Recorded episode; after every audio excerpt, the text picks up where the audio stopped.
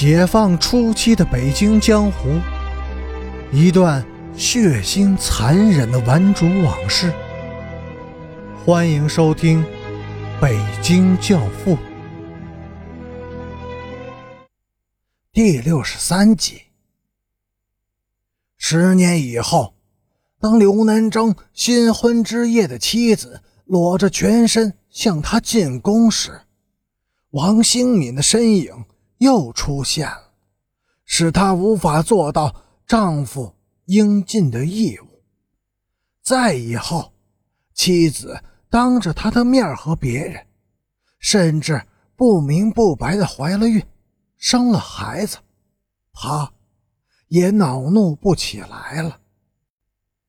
陈诚进村时，王兴敏已经不在了，案头。整整齐齐的码放着学生的作业本和教科书，一碗鸡蛋煮挂面一动没动的放在案子中间，上面结了一层薄冰。他去找队长，那个汉子傻呵呵的笑着说：“ 嘿嘿，昨昨个城里来了几个做反派，硬按着我和他入了洞房，嘿嘿。”城城里咋这么个规矩啊？要当着那么些个人，陈诚抬起一脚，把队长狠狠地踹倒在地上。接着，他拔出了刀，挑开队长烂棉裤的大裤裆，只一刀就把他的蛋蛋挑了出来。紧接着，周凤天等四个人杀气腾腾地进了村据说。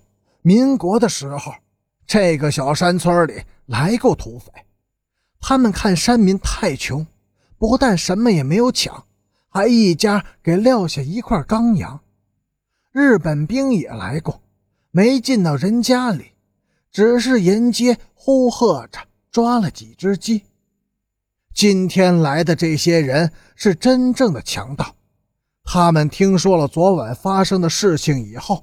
全部红了眼，四把长刀逢人便砍，遇狗便杀，鸡、猪、羊和猫狗死了一街，家家关门闭户。生产队唯一的大牲畜，那头八百元钱买来的老骡子，被边亚军一刀砍掉了一只蹄子，疼得胡踢乱蹦。陈诚。对几位白发长者说：“他到你们这个穷山沟里来，教你们的儿孙读书识字，八个月，吃过你们一口饭吗？挣过你们一分钱吗？他张嘴叫你们大爷、大娘、大哥，王八蛋们来欺负他，你们还围着看热闹，你们的心是黑的吗？”长者们无话可说。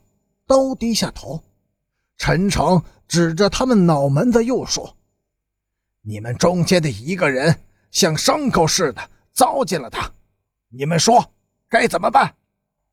长者们说：“哎，谁打烂了东西，谁家里赔吧，天公地道的。”队长的老母亲送来一个流着鼻涕的小姑娘说。这是我的大孙女，按山里的规矩，她给叔换亲吧。多大了？周凤天问。十四。不行，换大的来，把你们村里的大姑娘都交出来。宾雅君怒气冲冲地说：“行嘞，小的好，嫩。”长者们息事宁人地说：“在教室里，他们把小姑娘的棉裤扒了下来，扔到了房顶上。”周凤天瞪了顺子一眼，说：“你来吧，你不是喜欢柴火妞吧？”顺子把姑娘按倒在地上，自己也脱了裤子，但是他不行，他说太冷了。后来，他又用刀子挑开了姑娘的棉袄，把手伸了进去，还是不行。中午，村民们送来了饭，死鸡肉和羊肉饺子。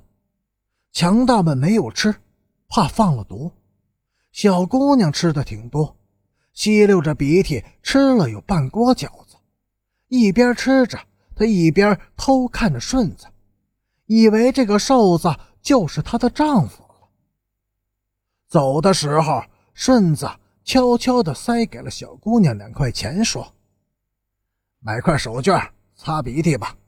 陈诚独自一人下山。”他要去找王兴敏。当晚，他又在独户农家的茅檐下看星星。乌云已经散尽了，整个天宇间一片星光。再看东方，天际间的那颗小星星已经隐没在群星之中了，再也找不到他的踪影。